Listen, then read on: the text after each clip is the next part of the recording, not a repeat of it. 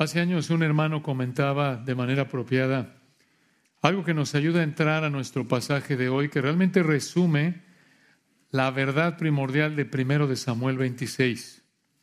Y lo expresó así. David resistió la conveniencia y esperó la providencia y el tiempo de Dios para su coronación.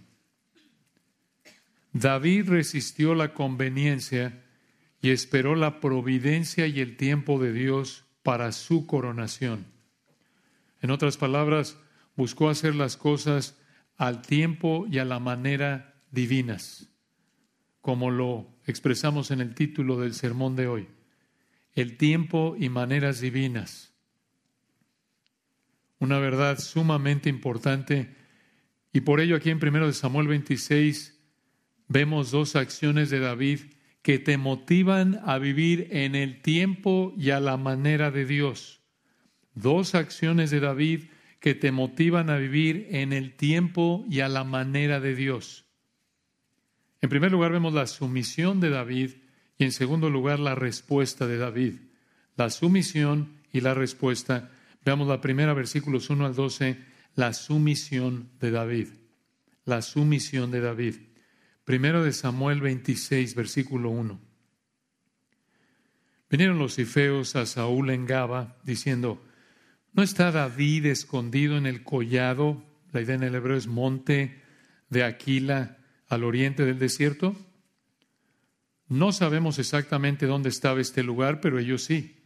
Y de hecho, en primero de Samuel 23, 19, vemos que David ya había estado allí antes. Y ya desde primero de Samuel 23, 19, vimos que los de Sif, o también llamados los Sifeos aquí, Sifos, Sifeos, apoyaban a Saúl. Entonces, no nos sorprende que aquí en el versículo 1 vuelven a decirle a Saúl dónde estaba David. Y realmente estos eran Sifeos, sí, eran feos. Y eran feos en su oposición a David. Y vean versículo 2, una vez que Saúl recibió esta información de los Sifeos en el 2. Saúl entonces se levantó y descendió al desierto de Sif, llevando consigo tres mil hombres escogidos de Israel para buscar a David en el desierto de Sif. Recuerdan, explicamos que esa frase en el, en el 2 lo hemos visto ya antes, tres mil hombres escogidos de Israel eran soldados élite, los mejores. Estas eran las fuerzas especiales israelitas de Saúl. Y esto muestra que Saúl estaba haciendo todo lo que estaba dentro de su capacidad para buscar a David y encontrarlo y matarlo. Recuerdan, lo odiaba, lo envidiaba, no quería que lo reemplazara como rey, no quería que le quitara el trono, ni a él ni a Jonatán como príncipe. Y aquí, en el versículo 2, confirmamos lo que explicamos al final del capítulo 24. Y lo que explicamos al final del 24, recordarán, es que la supuesta confesión de Saúl ahí en el capítulo 24 fue falsa. Fue falsa. Aquí en el capítulo 26 sigue buscando a David para matarlo. Y aunque los cifeos le dieron a Saúl el lugar general donde estaba David, ahí en el versículo 1, Saúl tenía que buscar el lugar específico donde estaba David. Y por eso vean lo que hizo versículo 3. Primero de Samuel 26, 3. Y acampó Saúl en el collado, de nuevo monte de Aquila, que está al oriente del desierto, junto al camino. Estaba David en el desierto y entendió que Saúl le seguía en el desierto. Versículo 4. David, por tanto, envió espías y supo con certeza que Saúl había venido. Esto, hermanos, es contrainteligencia, porque en el versículo 1 vemos la red de inteligencia de Saúl que le informó que David estaba escondido en el collado de Aquila al oriente del desierto. Y en el versículo 4 vemos la red de inteligencia de David. Por eso dice en el 4, David, por tanto, envió espías y supo con certeza que Saúl había venido. Y versículo 5, vean lo que hizo David. En el 5 y se levantó David y vino al sitio donde Saúl había acampado. Y miró David el lugar donde dormían Saúl y Abner, hijo de Ner, general de su ejército. Estaba Saúl durmiendo en el campamento y el pueblo estaba acampado en derredor de él. Ahora, vean ahí en el versículo 5 la frase durmiendo en el campamento. La frase campamento en el hebreo es el círculo del campamento. El círculo del campamento, y acaba el versículo 5, y el pueblo, se refiere a sus tres mil soldados, estaba acampado en derredor de él. En otras palabras, estaba durmiendo ahí, versículo 5, Saúl, y estaba Abner con él, su general, y rodeando a ellos estaban los tres mil soldados dormidos alrededor de ellos. Ahora, el versículo 5 nos da una idea de que David era un soldado superior a Saúl. Ya lo habíamos visto antes, pero lo volvemos a ver aquí. David era un soldado mucho mejor que Saúl. Piensen lo que está pasando aquí, aquí lo vemos. Aquí Saúl venía con tres mil soldados del más alto nivel. Versículo 2, tenía su red de inteligencia. Versículo 1, Saúl estaba durmiendo rodeado de sus mejores soldados que lo cuidaban y su general al lado de Saúl. Versículo 5, incluso cuando Saúl tenía todos estos recursos y obviamente el poder y dinero que se necesitaba para hacer esto como rey de Israel, David supo dónde estaba acampando Saúl y los vio cuando estaban durmiendo. Aquí está, en el 5. Miró David el lugar donde dormían Saúl y Abner, hijo de Ner, general de su ejército, y estaba Saúl durmiendo en el círculo del campamento, y el pueblo estaba, los soldados estaban acampando en derredor de él. Además, recuerden, era de noche. Es probable que hubieran trampas alrededor del campamento, porque acostumbraban a hacer eso en esa época para protegerse de enemigos, particularmente cuando dormían.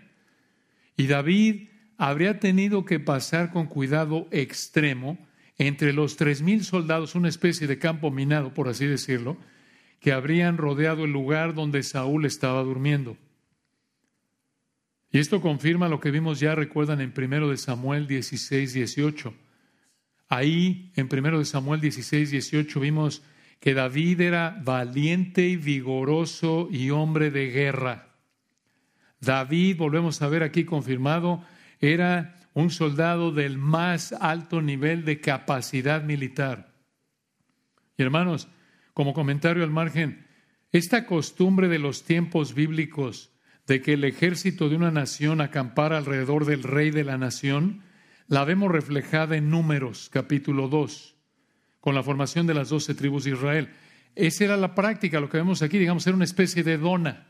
Así como tienes una dona y el centro está hueco, digamos que la formación que acostumbraban en ese entonces para proteger al rey era formarse en círculo alrededor del rey, en el centro estaba el rey, como lo vemos aquí, así estaba durmiendo Saúl.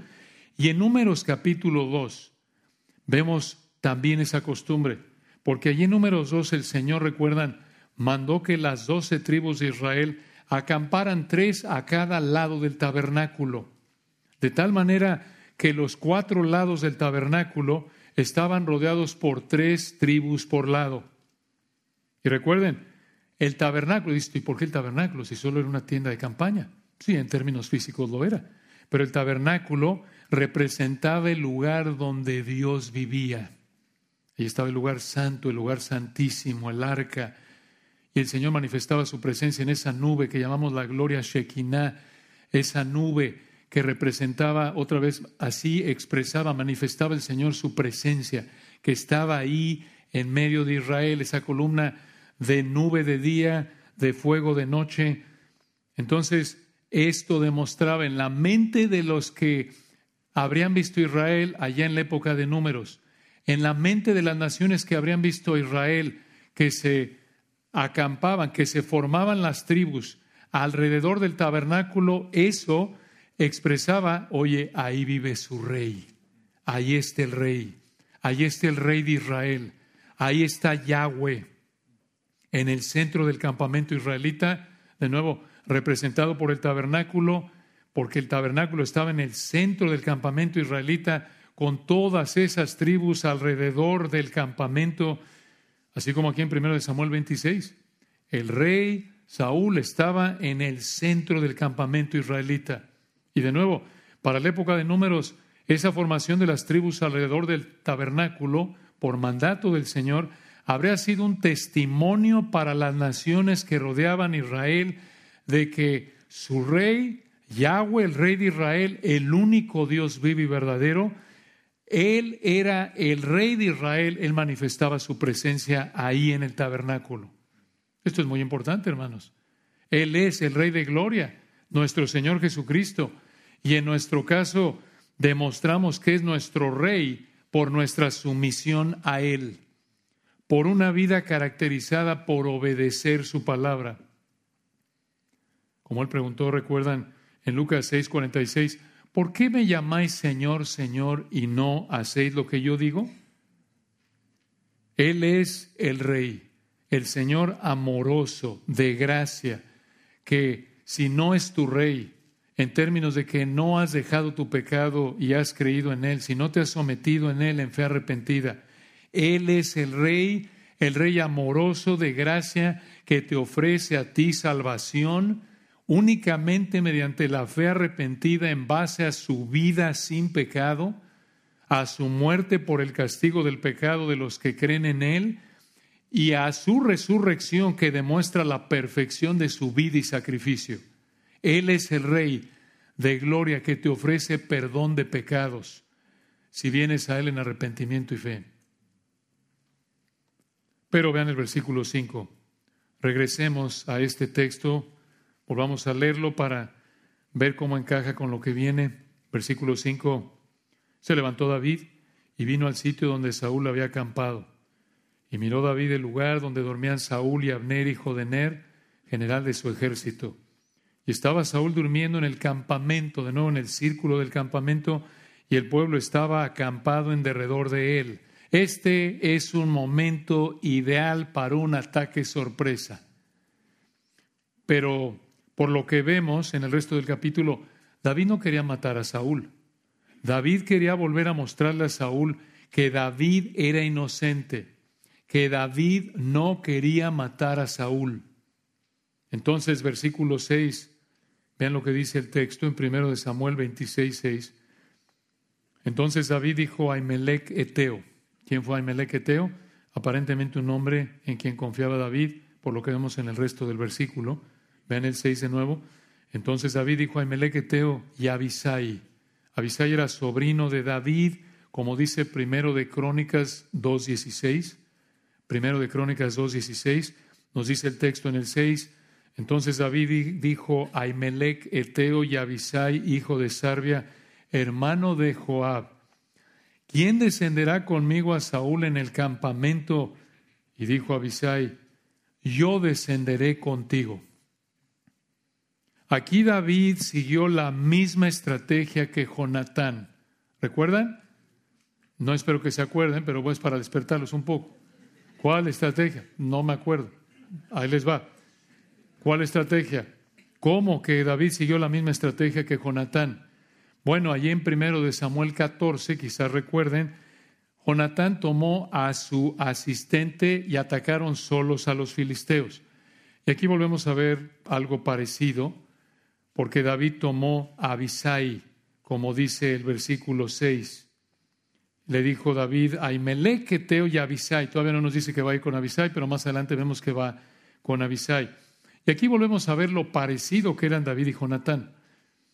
Por esto los cercanos que eran como amigos, pero recuerden, lo que los unía a David y a Jonatán como amigos era su fe genuina en el Señor, su relación verdadera como hijos de Dios. Entonces, versículo 7, aquí comienza la operación militar especial que le vamos a llamar la operación sueño. Aquí empieza la operación sueño. Recuerden que esto es de noche. Y vean lo que pasó, versículo 7. David, pues, y Abisai fueron de noche al ejército. Vean el énfasis de noche. Y en el 7, y he aquí. Recuerden en el hebreo esa frase traducida he aquí, llama la atención a lo que viene. Escuchen esto. David, pues, y Abisai, versículo 7, fueron de noche al ejército. Y he aquí que Saúl estaba tendido durmiendo en el campamento y su lanza clavada en tierra a su cabecera, y Abner y el ejército estaban tendidos alrededor de él. En otras palabras, era una situación de vulnerabilidad para Saúl. Algo parecido al capítulo 24, recuerdan cuando Saúl fue al baño. Se metió en una cueva donde estaban ahí, sin saberlo vio Saúl, David y sus 600 hombres, y fue al baño literalmente. ¿Recuerdan? Se cubrió los pies, es el eufemismo que usa ahí. Quiere decir una manera suave. Eufemismo, recuerdan, significa una manera suave de decir algo que no es tan agradable. Él tomó el tiempo necesario para agacharse y tomar el tiempo para ir al baño prácticamente. Entonces, fue una situación vulnerable, semejante a la del capítulo 24, pero la diferencia es que aquí en el capítulo 26 es una operación de alto riesgo, mucho más riesgo para David y Abisai, porque en el capítulo 24 Saúl entró solo, obviamente, sin sus hombres, para ir al baño en una cueva, pero no sabía que ahí estaban David y sus 600 hombres. Pero aquí en el capítulo 26, David y Abisai fueron solos al campamento de Saúl, donde hay tres mil soldados élite durmiendo alrededor de Saúl. Esto es misión imposible para los agentes David y Abisai. Aquí la misión es delicada. Entonces, vean aquí, versículo 8, David y Abisai llegan al lugar donde estaban durmiendo Saúl junto con sus soldados Saúl está en una situación vulnerable, tan vulnerable que versículo 8, vean lo que le dijo Abisai a David. Entonces dijo Abisai a David, hoy ha entregado Dios a tu enemigo en tu mano, se refiere a Saúl, tu enemigo Saúl. Ahora, esto le preguntó David, esto le pidió Abisai a David. Ahora pues, versículo 8, déjame que le hiera con la lanza y lo enclavaré en la tierra de un golpe y no le daré segundo golpe. En otras palabras, están ahí. Está tiro de piedra, diríamos. Bueno, incluso más tiro de piedra. Está tan cerca que de un golpe lo mata. Esa es la idea. Ni habría tenido que rematarlo. Iba a ser limpio, por así decirlo. Un golpe de gracia, digamos. No porque habríamos tenido mucha gracia. Pero usando la frase eh, tiro de gracia, no. Pero este habría sido en uno. En un golpe lo mataría. Ahora, ¿Por qué aquí en el versículo 8 Abisai se ofreció a matar a Saúl? ¿Por qué no le dijo mátalo David?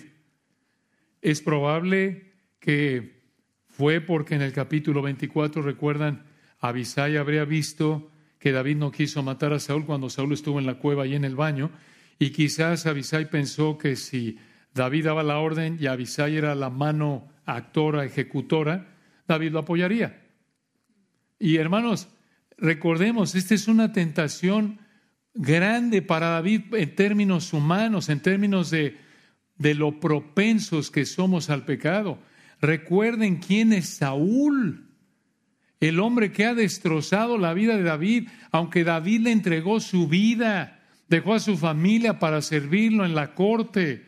De hecho, es su suegro, se casó con Mical, hija de Saúl, y debido a que Saúl lo odia, tuvo que dejar atrás a Mical, ha vivido como fugitivo. Este es algo que pudo haber sido muy, muy tentador para David. Y encima de eso, recuerden, aquí David ya sabía que Dios lo había escogido para que fuera el rey que reemplazaría a Saúl. Desde el capítulo 16 lo sabía. Entonces, en términos humanos, esta habría sido una tentación muy, muy fuerte. Porque habrías dicho, oye, pudo haber racionalizado esto David, haber pensado, oye, pues ¿por qué no ya terminamos con esto, hombre? Vivir así, regreso, busco a mi esposa. Digo, al fin de cuentas, este es un impío, está pecando contra mí, yo voy a ser el rey, pues una vez vamos a darle aquí mataril y se acabó. Échatelo y avisar rápido y ya. Es más, no digas que yo te dije nada, nada más ahí lo que quieras, me volteo y... Hermanos, ¿se dan cuenta en términos humanos de lo tentador que pudo haber sido esto? Pero observen que en el versículo 9, por la gracia del Señor, vean cómo David resistió a la tentación probable que pudo haber enfrentado por ser un hombre con pasiones semejantes a las de cualquier otro ser humano. Vean en el 9 cómo resistió David a la tentación de vengarse contra Saúl usando a Abisai. Dice el 9. Y David respondió a Abisai, no le mates, porque ¿quién extenderá su mano contra el ungido de Jehová y será inocente? Ungido de Jehová. Es una frase, ya explicamos en el capítulo 24, que se refiere a Saúl, el rey, y con esta frase David volvió a reconocer que Dios había escogido y establecido a Saúl como rey. Y dijo aquí en el 9, ¿quién extenderá esto? Es quién matará al ungido de Jehová, quién matará al rey y será inocente. Respuesta, nadie. Habría sido un pecado matar a Saúl, es lo que está diciendo aquí David. Observen, hermanos, que David no quiso pecar para ocupar el trono que Dios le había prometido. Incluso a pesar de que Abisai interpretó la circunstancia como si Dios hubiera guiado a David a matar a Saúl. No, hermanos, David respondió correctamente a Abisai. David respondió en base a la palabra de Dios. Y eso lo sabemos por la frase versículo 9 ¿Quién extenderá su mano contra el ungido de Jehová y será inocente? Es exactamente lo que dice la palabra de Dios, lo explicamos en el capítulo 24. Desde allá, desde el Pentateuco, Dios había establecido que no debían matar a la autoridad que Dios estableciere. David entendía lo que Daniel entendió, recuerdan en Daniel 2, Dios es el que quita reyes y pone reyes. Aquí David respondió en base a la palabra de Dios. Podemos decir que respondió teológicamente, en base a lo que Dios dice en su palabra. Eso es lo que quiere decir responder teológicamente, en base a, la revelación de Dios en su palabra, quién es Dios, lo que Él hace. Y por eso David le dijo a Abisai, si alguien mata a Saúl, va a ser culpable. Recuerden de nuevo en el capítulo 22, a manera de contraste, a manera de diferencia, recuerden esto, en primero de Samuel 22, Saúl usó a un hombre llamado Doeg para matar a los sacerdotes y a los habitantes de Nob. Pero aquí en el capítulo 26, vean la diferencia. David tuvo la oportunidad, en términos humanos, de darle la orden a Abisai para que matara a Saúl. Pero David no hizo lo que Saúl hizo. David no quiso matar a Saúl ni siquiera usando a Abisai. Y vean versículo 10, qué más le dijo David a Abisai. Recuerden, hermanos, esta plática no están tomándose un cafecito a plena luz del día. Están ahí, tan cerca de Saúl que pueden matarlo de un golpe. Entonces, sigue ahí la plática entre ellos. Versículo 10. Esto es lo que David le dijo a Abisai en el 10. Dijo además David, vive Jehová este es un juramento serio. Escuchen esto. Que si Jehová no lo hiriere, la idea es si Dios no lo matare, como lo hizo con Nabal en 1 Samuel 25, 38, o su día llegue para que muera, se refiere a morir por vejez aparentemente, o descendiendo en batalla perezca. David aquí le dijo a Abisai, mira, yo juro que solo si Dios lo mata de manera directa como con Nabal, o muere de otra manera, llega su día en el plan de Dios o igual en la providencia de Dios. Versículo 10, descendiendo en batalla perezca. Versículo 11, guárdeme Jehová de extender mi mano contra el ungido de Jehová. Dijo David, yo no lo voy a matar.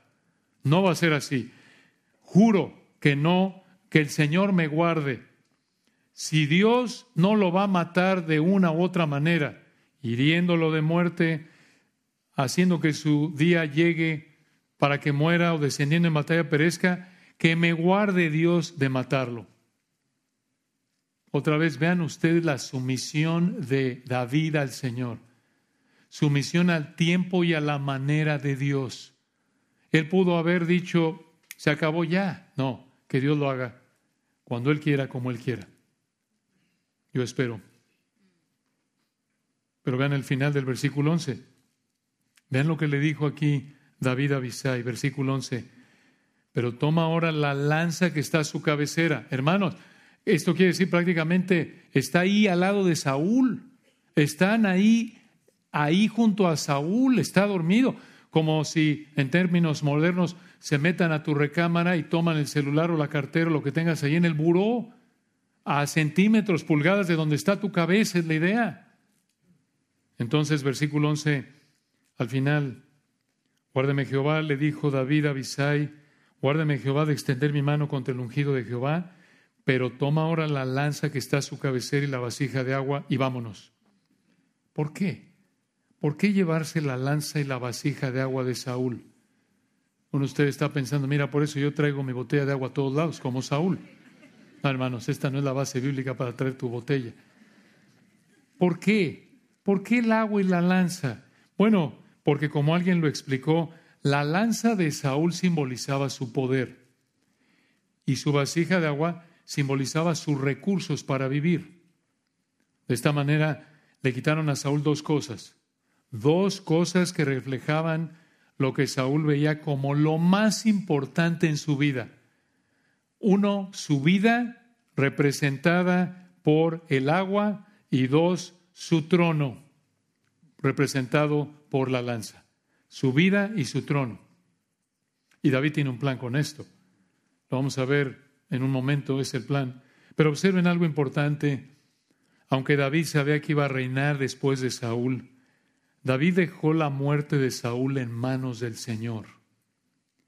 Probablemente lo que pasó con Nabal y Abigail en el capítulo 25, recuerdan el capítulo anterior, fortaleció esta determinación en David de no vengarse contra Saúl. Porque recuerden lo que pasó, Nabal trató mal a David y David estaba listo para matarlo a él y a sus hombres. Y Dios usó a Abigail, la esposa de Nabal, para pararlo. Y por la gracia de Dios David escuchó y no mató a Nabal y a sus hombres, y después Dios, en su plan soberano, mató a Nabal. Y eso habría fortalecido aparentemente, como lo vemos aquí, a David en ver que no me tengo yo que vengar de mis enemigos, no tengo yo que devolver mal por mal. Dios cuida de mí. Dios va a juzgar a su tiempo. Y de esta manera habría esperado que el Señor quitara a Saúl del trono, en su tiempo y a su manera. Pero David Sabía que Dios había puesto a Saúl en el trono, por eso lo llamó el ungido de Jehová.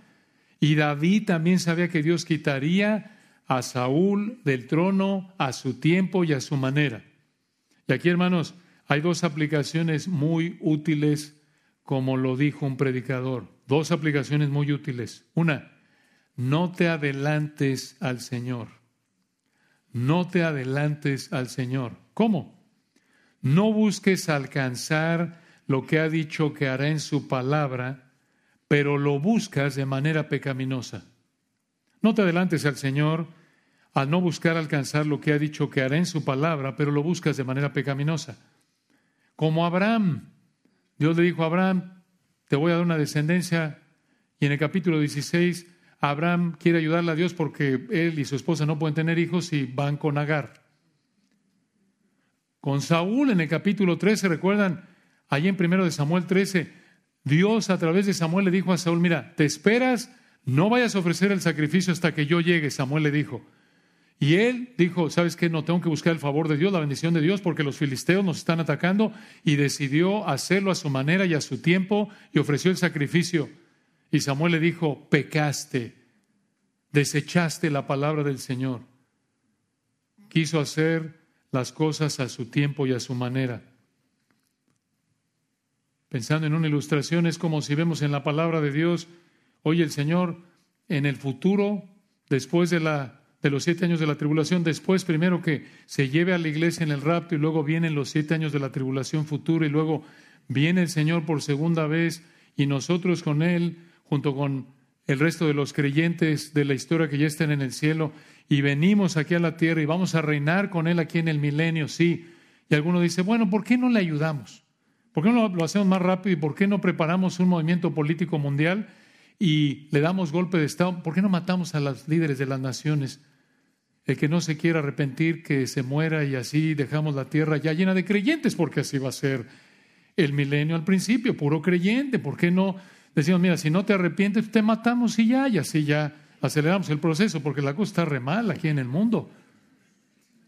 Obvio no reímos, es ridícula la ilustración, yo sé, pero entienden el punto. Lo dice la palabra, va a pasar. Pero no podemos hacer las cosas a nuestro tiempo y a nuestra manera. El Señor ha establecido lo que va a hacer y lo va a hacer a su tiempo y a su manera. Una segunda aplicación aquí no solo, en primer lugar, no te adelantes al Señor, sino en segundo lugar, no olvides la prioridad. No olvides la prioridad. En otras palabras, al tomar decisiones, no olvides la prioridad de la escritura. Al tomar decisiones, no olvides la prioridad de la escritura. Recuerda, la enseñanza de la palabra de Dios es mucho más importante que las circunstancias. Y si la enseñanza de la palabra de Dios se opone a un curso de acción, entonces no podemos tomar esa acción. Y lo vemos aquí con David y Abisai. Ahí está Abisai en el versículo 8 diciendo, versículo 8, entonces dijo Abisai a David, hoy entregado Dios a tu enemigo en tu mano. Circunstancialmente, vamos a decirlo así, podían haber matado a Saúl desde el punto de vista humano. Pero David, versículo 9, dijo, ¿quién extenderá su mano contra el ungido de Jehová y será inocente? Dijo, eso es pecado. No podemos hacer eso, Abisai. Aunque en términos de circunstancias podríamos hacerlo desde el punto de vista humano, temporal, no debemos hacerlo porque eso sería pecado. Entonces, no olvides la prioridad de la escritura. La palabra de Dios es mucho más importante que las circunstancias y hemos visto esta verdad varias veces a lo largo de primero de Samuel, pero debemos recordarla, no porque, bueno, es que Dios en su providencia me permitió hacer esto, pero eso, ese esto es pecado. No, es en el tiempo y la manera de Dios y eso está establecido en su palabra. Entonces vean de nuevo el versículo 7 para que recordemos qué está pasando. Primero de Samuel 26, 7. David, pues, y Abisai fueron de noche al ejército, y aquí que Saúl estaba tendido durmiendo en el campamento, y su lanza clavada en tierra a su cabecera. Y Abner y el ejército estaban tendidos alrededor de él. Y salten al versículo 12, ya explicamos los versículos 8 al 11. Versículo 12, vean lo que hizo David. En el 12, se llevó pues David la lanza y la vasija de agua de la cabecera de Saúl y se fueron. Y no hubo nadie que viese, ni entendiese, ni velase, pues todos dormían. Escuchen esto. No, hermanos, no era una pijamada. Vean lo que pasó. Versículo 12 porque un profundo sueño enviado de Jehová había caído sobre ellos. Algunos de nosotros dormimos como si un profundo sueño de Jehová hubiera caído sobre nosotros. Y otros de sueño ligera, de sueño ligero, oramos al Señor porque nos dio un profundo sueño. Pero realmente el versículo 12 dice que es un acto sobrenatural. No es que, oh, hombre, están de haber estado cansadísimos. Saúl y Abner y los tres mil han de haber estado agotados, estaban molidos, ¿no, hermanos? Esta frase, sueño, profundo sueño, del versículo 12, se refiere a un sueño sobrenatural. ¿Por qué decimos eso? Porque esta frase del versículo 12, profundo sueño, traduce una palabra hebrea que también el Espíritu Santo usa en Génesis 2.21.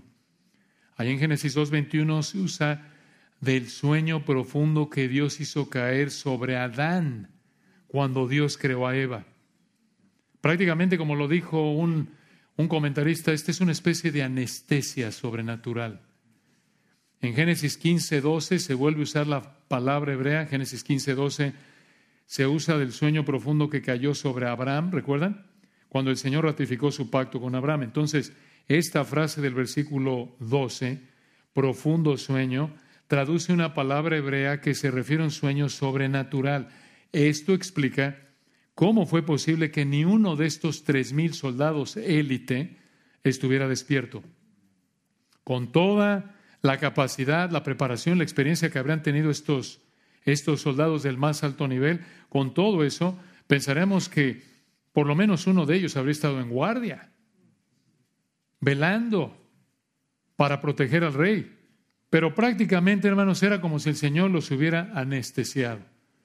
Y ustedes saben, es si has sido operado de algo, te han anestesiado de algo, digo, te anestesian y no sabes ni por dónde entró ni por dónde salió. Digo, si es un buen anestesiólogo, a menos de que te haya tocado por ahí un veterinario o algo. El problema ahí es, es otro, ¿no?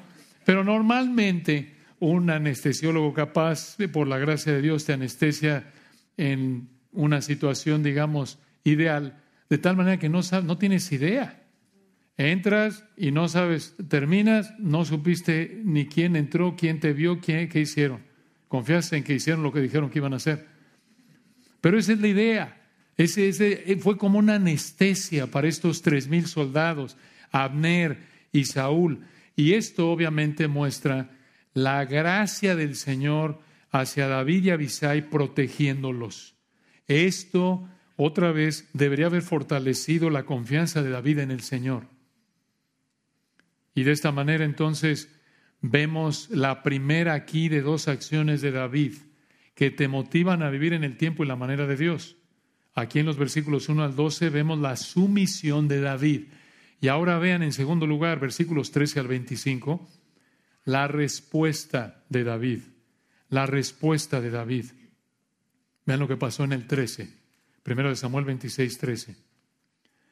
Entonces pasó David al lado opuesto y se puso en la cumbre del monte a lo lejos, habiendo gran distancia entre ellos. Quizás aquí, como lo dijo un escritor, esto podría indicar que había algún tipo de valle o un río entre ellos, pero realmente no sabemos. Pero esto indica, el versículo 3 indica que David fue cauteloso. Esto vuelve a mostrar su capacidad militar. Vean, versículo 13, pasó al lado opuesto, se puso en la cumbre del monte a lo lejos habiendo gran distancia entre ellos.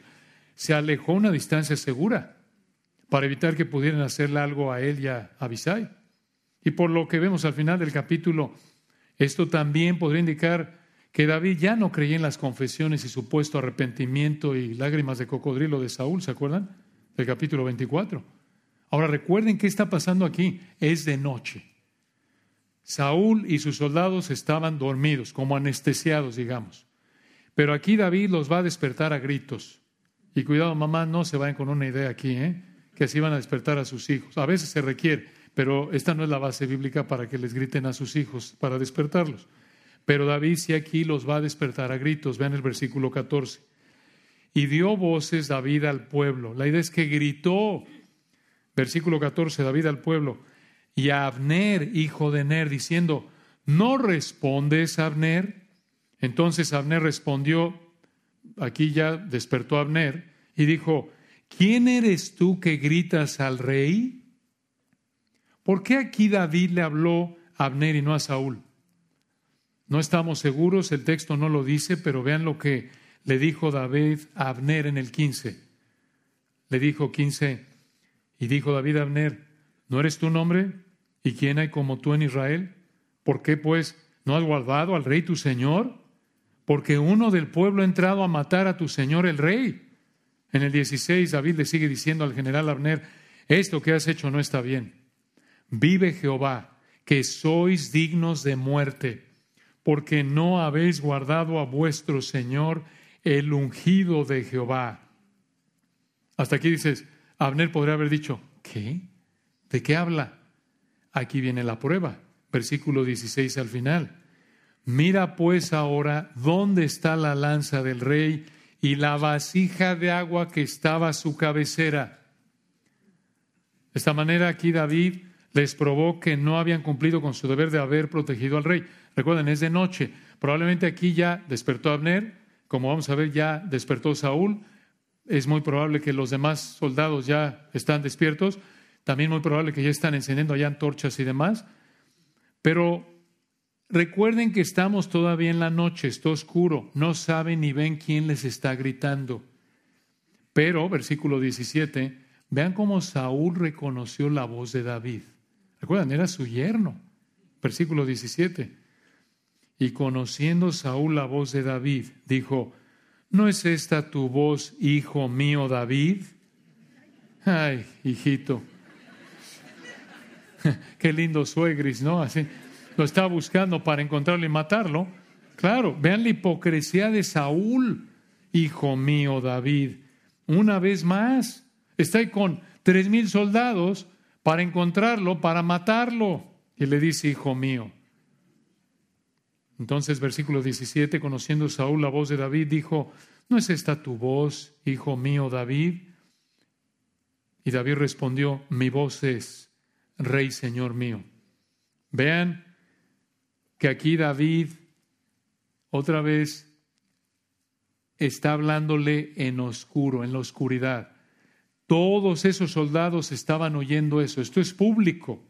Está Abisai, está Abner del otro lado con los tres mil soldados. Esto es en público, en la noche, todo oscuro. Este es David y le dijo a Saúl, versículo 18, este es David a Saúl en el 18 y dijo, ¿por qué persigue así mi señor a su siervo? ¿Qué he hecho? ¿Qué mal hay en mi mano?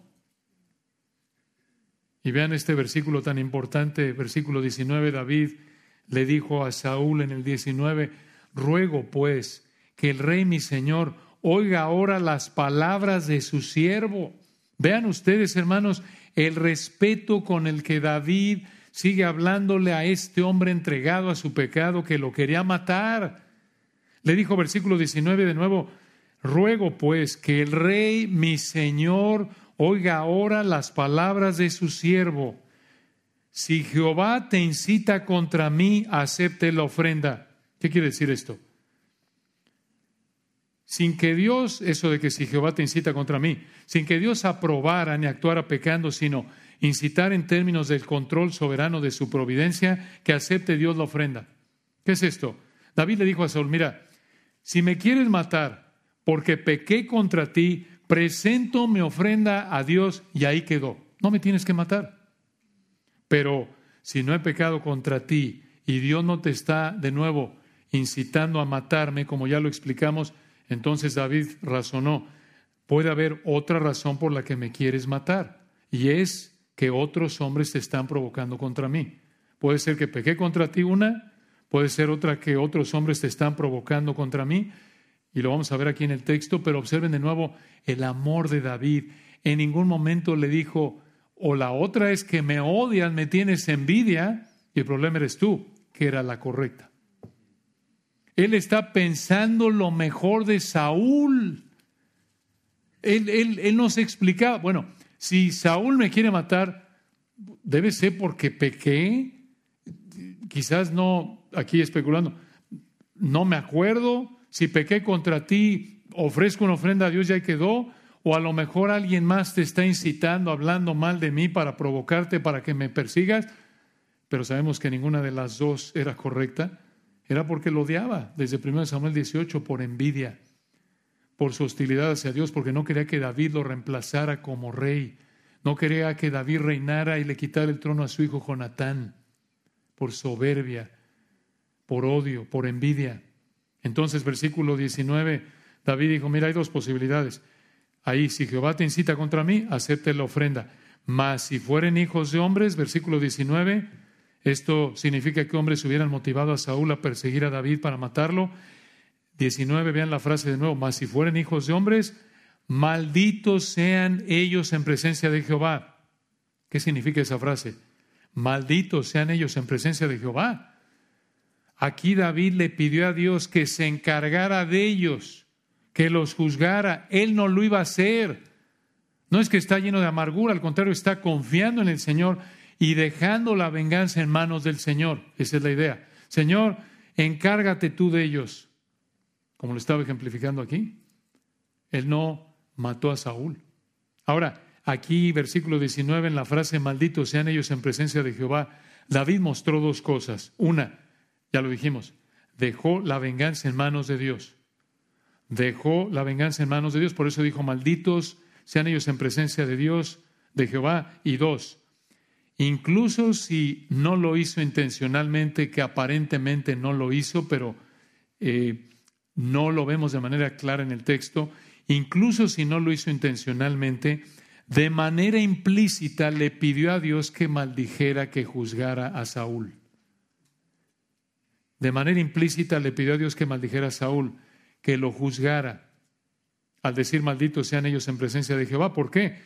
¿Por qué decimos que de manera implícita? Porque Saúl era el que lo estaba persiguiendo. Saúl era el que lo estaba persiguiendo. Y David, al dejar la venganza en manos de Dios, prácticamente estaba actuando como actuó en el capítulo 24 con Naval. Dejó la venganza en manos de Dios, Dios se encargó de Naval. Y aquí él está orando por lo mismo, Señor, encárgate tú, juzga tú a los que me están tratando de matar, yo no lo voy a hacer. Y obviamente ahí Saúl encajaba. Pero vean por qué dijo esto David, hermanos, esto es hermoso. Versículo 19. David dijo, porque me han arrojado y para no para que no tenga parte en la heredad de Jehová, diciendo, ve y sirve a dioses ajenos. ¿Por qué dijo esto David? Escuchen esto, hermanos, esto es muy importante. David dijo esto al final del 19, porque si lo expulsaban de la tierra de Israel, no podía adorar al Señor, porque en esa época el Señor solo podía ser adorado en Israel. Y aquí David vuelve a levantarse como un coloso espiritual, como un gigante espiritual del más alto nivel. Aquí vemos a David en uno de los puntos espirituales más altos de su vida. ¿Por qué decimos esto? Porque vean que lo que más le preocupaba a David de esta situación no era tanto que lo mataran. Lo que más le preocupaba a David de esta situación no era que lo mataran, sino que no le permitieran adorar al Señor porque al estar siendo perseguido y por lo tanto haber sido expulsado de la tierra de Israel para guardar su vida, eh, lo que estaba diciendo aquí David, oye, voy a terminar saliendo de aquí para guardar mi vida.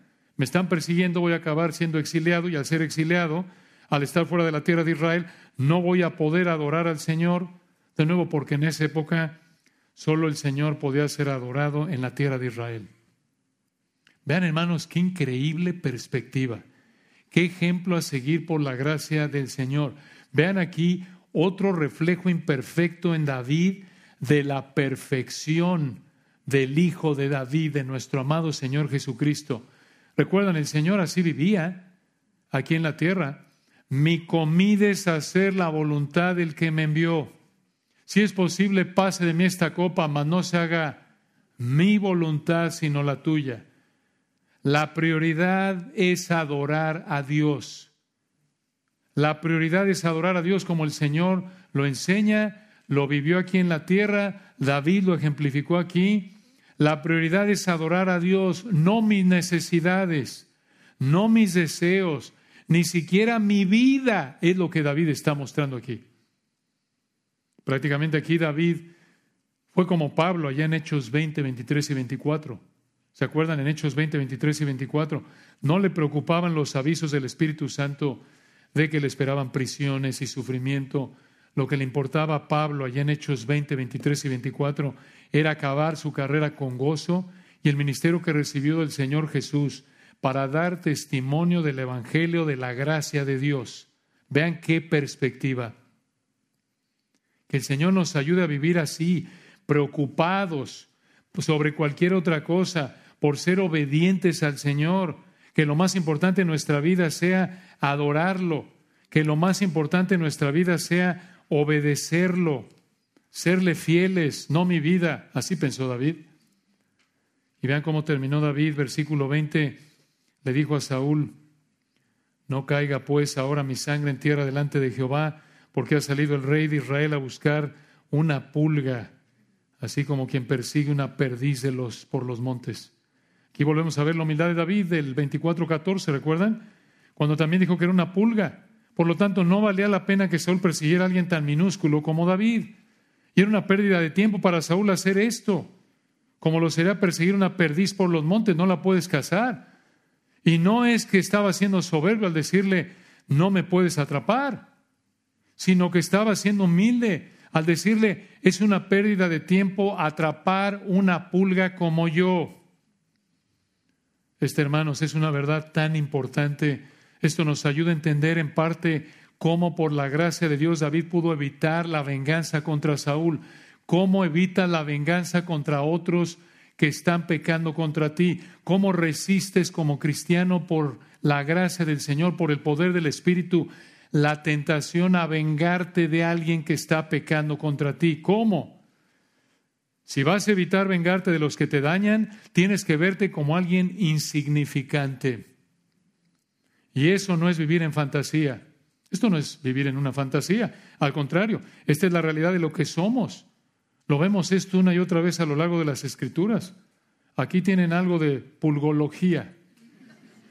Pulgología, algo de la teología de la pulga. ¿Qué dice la palabra de Dios de este tema de manera muy breve? En las escrituras, nuestra vida es comparada a varias cosas para ilustrar lo insignificante que somos, lo temporal que somos, lo frágiles y débiles que somos. No somos el regalo de Dios para nuestra familia, ni la humanidad, ni la iglesia, ni el trabajo. Es que no me valoran en mi familia, ni en mi trabajo, ni en la iglesia. No saben lo que tienen en mí. No, hermanos somos pulgas, somos polvo, somos menos que nada, somos una sombra, somos hierba, somos neblina. Estas son ilustraciones que la escritura habla para mostrar la verdad, algo de la verdad, de lo insignificante que somos, lo temporal, lo frágiles y débiles que somos. Lo vemos incluso en el libro de Eclesiastés. Al final, se olvidan de ti incluso en tu familia. ¿Te acuerdas de tu bisabuelito y tatarabuelito? Es un nombre si lo has oído. Y a lo mejor fue alguien muy prominente, pero eso es lo único que te queda. Así vas a ser tú si Dios, si el Señor decide llevarnos antes de que venga en el rapto. La verdad, hermanos, para poner los pies en la tierra, va a ser un nombre más.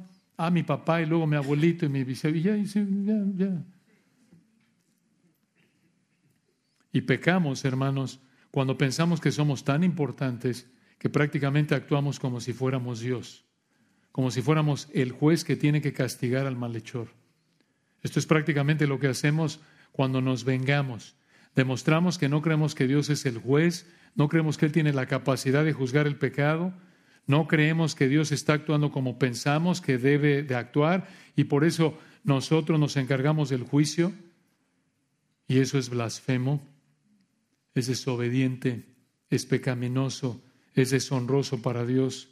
Entonces, recordar que eres una pulga, recordar que somos una pulga insignificante, nos ayuda a no vengarnos contra los que nos dañan, porque sabemos que no vale la pena defendernos porque no somos nada. Y por eso, al igual que David, entiendes que la persona que te ataca está perdiendo el tiempo porque eres una pulga. Y defenderte o vengarte también es una pérdida de tiempo. Es una pérdida de tiempo querer dañar a una pulga y también es una pérdida de tiempo querer defender a una pulga. ¿Por qué? Porque es insignificante. Una pulga. Y lo más importante es que por la gracia de Dios, entender correctamente que eres insignificante te lleva a someterte al Señor y dejar que Él sea el que ejecute el juicio, no tú. No te defiendes, no te vengas como si fueras un león. Solo hay un león. Un león que tiene la autoridad y poder de ejecutar la venganza al juzgar el pecado. ¿Quién es? El león de la tribu de Judá. Recuerda, eres una pulga. El león de la tribu de Judá cuida de sus pulgas. No que él tenga pulgas. Ustedes entienden la ilustración, nosotros somos las pulgas. Él cuida de su iglesia como lo vemos en Apocalipsis 1, Él se encarga de los enemigos de su iglesia. Y vean, hermanos, versículo 21, esto lo vemos reflejado en los siguientes versículos. Vean cómo le respondió Saúl rápidamente para terminar. En el 21, entonces dijo Saúl, he pecado, vuélvete, hijo mío David, que ningún mal te haré más, porque mi vida ha sido estimada precioso y a tus ojos. He aquí yo he hecho neciamente, torpemente, errado en gran manera, Probablemente esta es la confesión de Saúl que parece más genuina en todo primero de Samuel, pero no fue genuina. David no le creyó y por lo que vemos en el resto de primero de Samuel no fue genuina. David no le creyó por cómo respondió David, versículo 22, vean la cautela de David. David respondió y dijo, he aquí la lanza del rey, pase acá uno de los criados y tómela. Vean ustedes, en el 21 le dijo Saúl a David, vuélvete, en otras palabras, ven. Y dijo David, no, no, yo no voy. Aquí está tu lanza. Manda a alguien por ella. No. Y aquí, 23 al 25, encontramos las últimas palabras que presenta la Biblia que se hablaron Saúl y David. La escritura no los vuelve a presentar juntos. Versículo 23. Este es David diciéndole a Saúl, recuerden, de noche todos estos tres mil soldados y Abner y Abisai están oyendo esto. Versículo 23. David le dijo a Saúl, y Jehová pague o pagará, se puede traducir mejor. Jehová pagará a cada uno su justicia y su lealtad, pues Jehová te había entregado hoy en mi mano, mas yo no quise extender mi mano contra el ungido de Jehová. 24. Y he aquí, como tu vida ha sido estimada precioso y a mis ojos, así sea mi vida a los ojos de Jehová y me libre de toda aflicción. Aquí David le pidió a Dios que lo librara de la muerte y la aflicción que Saúl buscaba traerle a David y le pidió David al Señor que lo librara, así como David había librado la vida de Saúl. David conocía cómo operaba Dios, que en su gracia le concedería esta bendición por obedecerlo, de nuevo por gracia únicamente. Y vean en el 25 cómo terminó este último encuentro que vemos en la Biblia entre David y Saúl. 25. Y Saúl dijo a David, bendito eres tú, hijo mío David. Sin duda emprenderás tú cosas grandes y prevalecerás. Entonces David se fue por su camino y Saúl se volvió a su lugar. De nuevo, ¿no le creyó? Cada uno se fue por su camino. Y aquí, hermanos, David nos recuerda al Señor Jesucristo en la tentación en Mateo 4. ¿Recuerdan? Cuando ahí Satanás le ofreció los reinos de este mundo. Y el Señor Jesús no los aceptó porque no era ni el tiempo ni la manera de Dios. Tenía que ir a la cruz primero. En lugar de pecar, hermanos, igual nosotros para tener algo en nuestro tiempo y a nuestra manera, debemos obedecer su palabra, sin importar las circunstancias por su gracia. Y hacer así de esta manera las cosas en el tiempo y manera que Él ha establecido en su palabra. Oremos. Padre, gracias por tu palabra, por este texto tan rico, hermoso, como tú eres hermoso, glorioso. Gracias por este regalo que es tu palabra.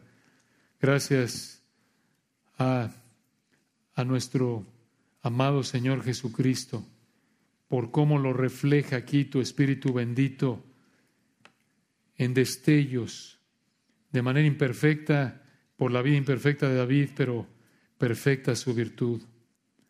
Gracias a tu Espíritu porque nos da entendimiento, nos da el deseo, nos da la capacidad de entender y también nos da la capacidad de obedecer Ayúdanos por tu gracia, Señor, a ver nuestro pecado, a examinar, a pensar en lo que hemos estudiado hoy, para que donde tengamos que confesar pecado y someternos a tu palabra, lo hagamos. Anhelamos vivir estas verdades, anhelamos ser como David, que lo que más nos preocupe sea adorarte, obedecerte, que tú te veas bien. Concédenos por tu gracia, Señor, esto y damos la gloria a ti en Cristo Jesús. Amén.